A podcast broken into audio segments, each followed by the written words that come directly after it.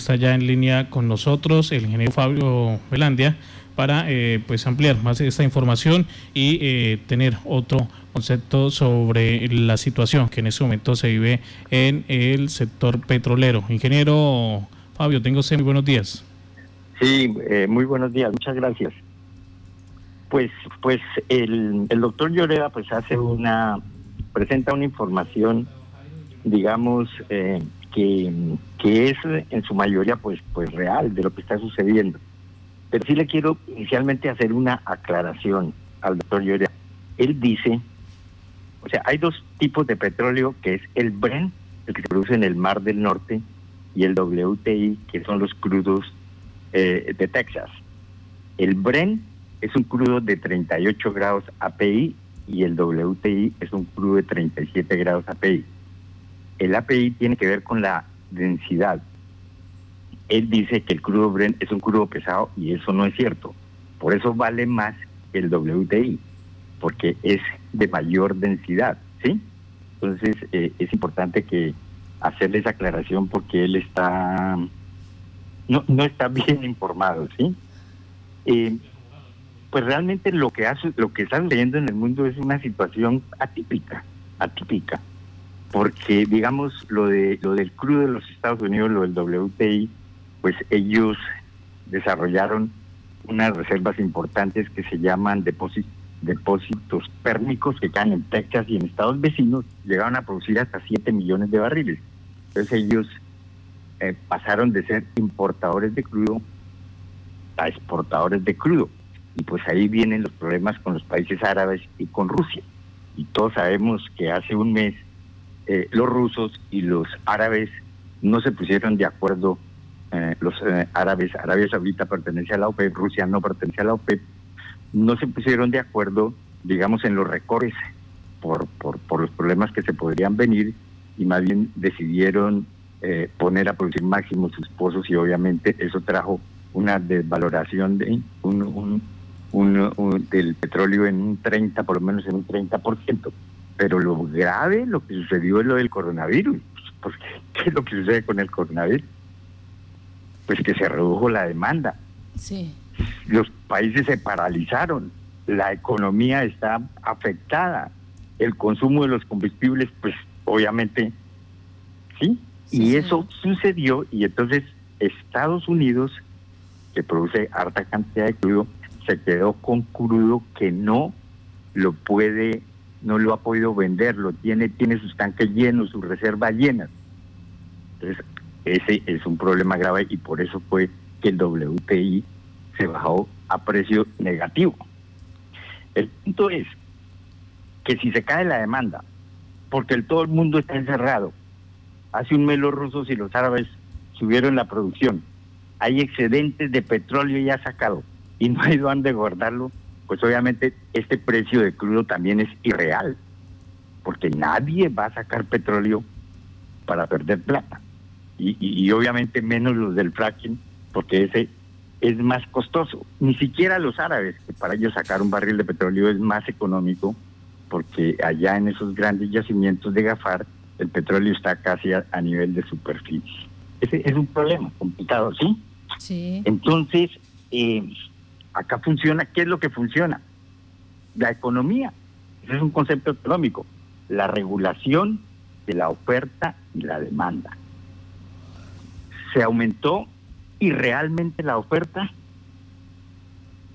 y se cayó la demanda.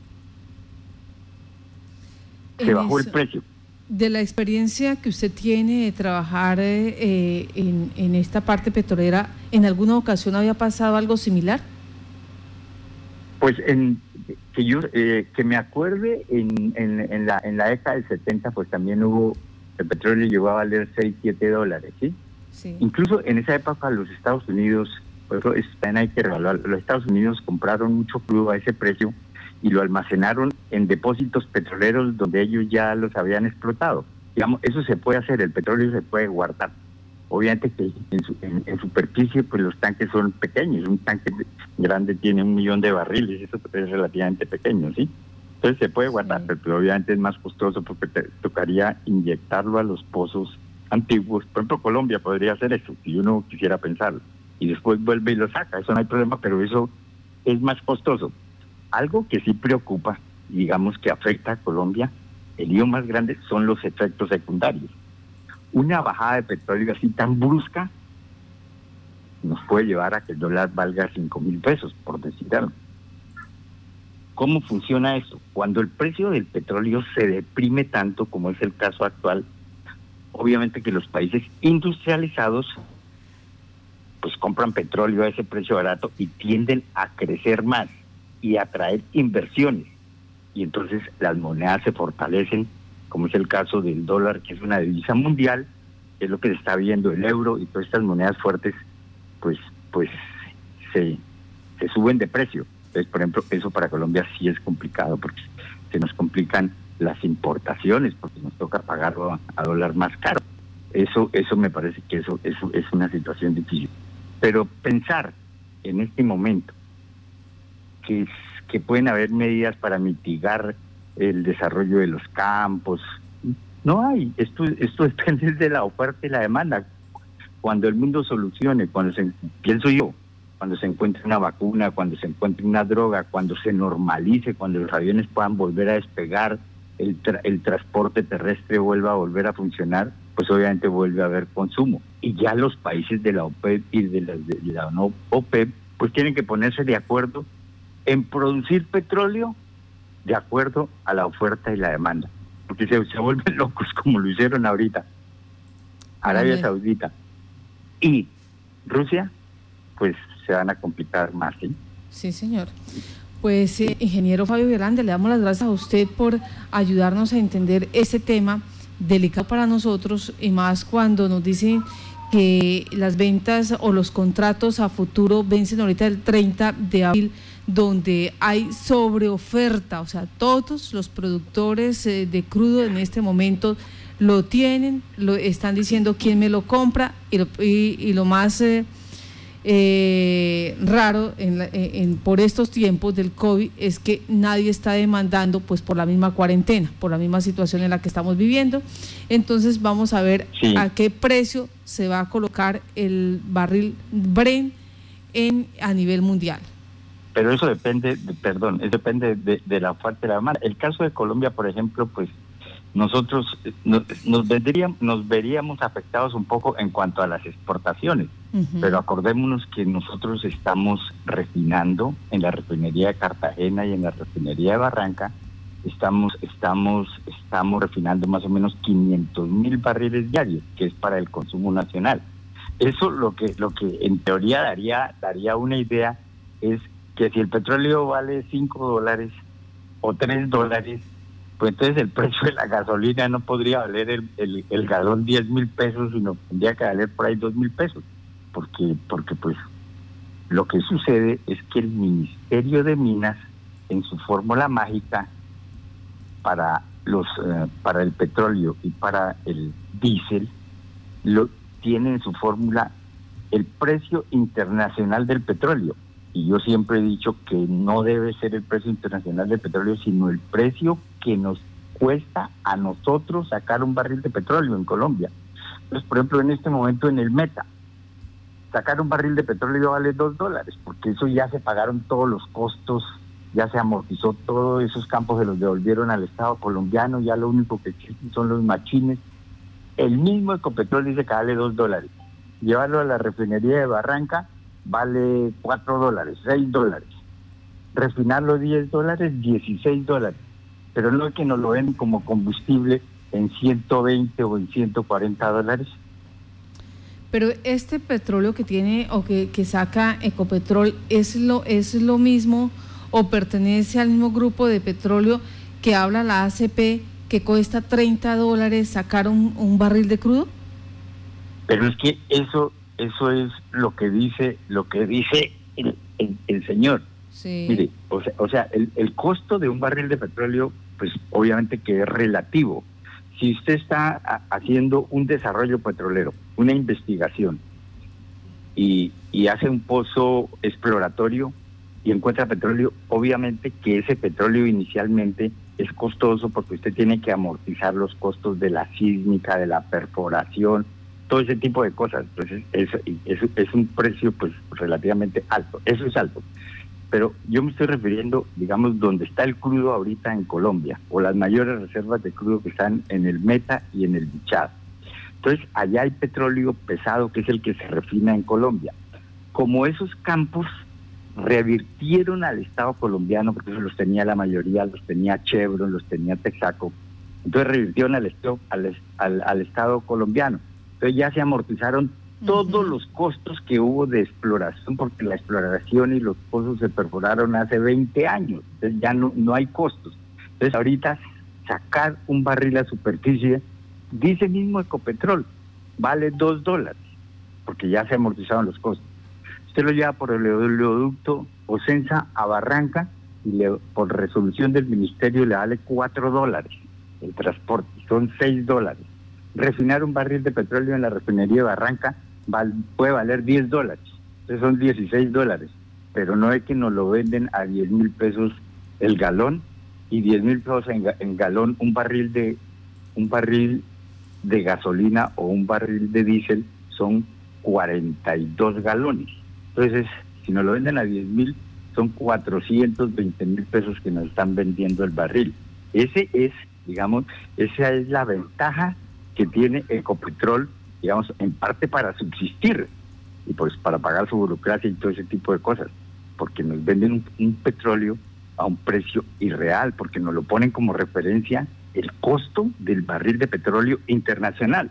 Entonces yo le, yo le pregunto, Martica, ahorita que un barril de petróleo vale 5 dólares, por decir algo, entonces el, entonces el, el, el galón de gasolina debería valer dos mil pesos, porque, porque la fórmula va relacionada con el precio internacional del crudo.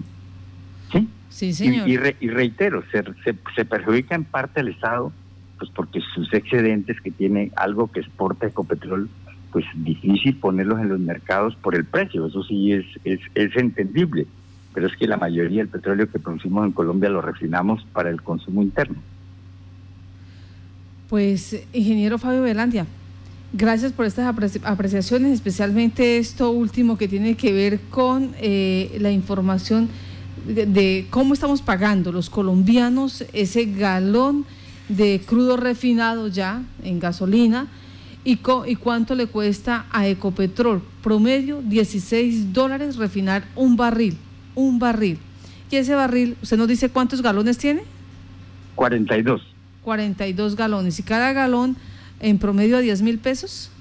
Sí, o sea, nos cobran el galón a 400, nos lo cobran a 420 mil pesos al pueblo colombiano, o sea, 420 mil. El barril. Y resulta que y resulta que el barril de petróleo está, pongámosle, a 5 dólares. Entonces, 5 dólares por por 3 mil por 3 mil pesos, por 3 mil por 3, 15.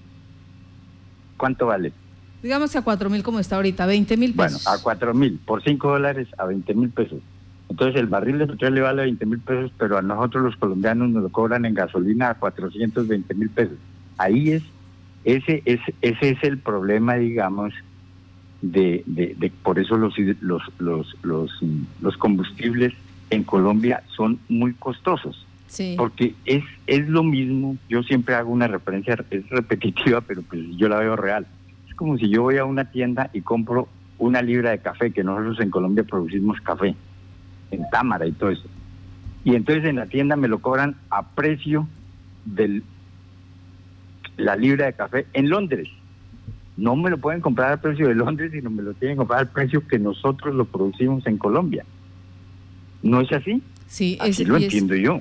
Y esa es la fórmula que están utilizando en este momento el gobierno nacional en el manejo de los combustibles. Eh, la fórmula es eh, internacional, no es la local. Claro, por eso es que por eso es que el Estado colombiano por medio de Ecopetrol es el único que puede vender prácticamente combustibles en Colombia. No permiten, porque si nosotros pudiéramos, por ejemplo, habría la posibilidad de importar gasolina y diésel para venderlo en Colombia y obviamente sería mucho más económico que los precios que pone Ecopetrol para la venta de los de los procesados de la petroquímica, o sea, de la gasolina y del diésel. ¿Sí? ese, ese, ese, ese, es un problema. Ojalá, ojalá, pues, y, el país, ojalá el país entienda que cuando, y porque lo del precio del petróleo va a estar por mucho tiempo, eso solamente se soluciona en mi concepto, yo no sé tú qué piensas, pero eso solamente se soluciona cuando cuando la, ciencia, la investigación descubran algo contra el coronavirus y se solucione y, y, otra vez despejen los países la economía. De lo contrario, ¿cómo? Si todos estamos encerrados, ¿cómo, cómo, cómo, cómo sube el precio del petróleo? ¿Sí? El precio del petróleo cuando se, se, volvamos a una normalidad, a una normalidad industrial, ahí sí los países se van a poner las pilas, los productores, y dicen, oiga, el mundo necesita 20 millones de barriles. Entonces vamos a producir entre todos 20 millones de barriles para tener un precio bueno, para ganar platica. Pero si van a producir 30, pues van a tener siempre un problema. Esto todo depende, y así funciona todo, de la oferta y la demanda. Yo no puedo producir cosas que no me las van a comprar porque entonces me toca venderlas mucho más baratas o regalarlas, como es en el caso que está haciendo los Estados Unidos, que tiene mucho petróleo almacenado y no sabe qué hacerlo. ¿sí? Es posible que si tienen en esa situación, pues les tocará volver y enterrarlo, porque ¿qué más hacen? Ahora, otra cosa que quería aclararles. Señor respecto al concepto que da mi doctor Lloreda.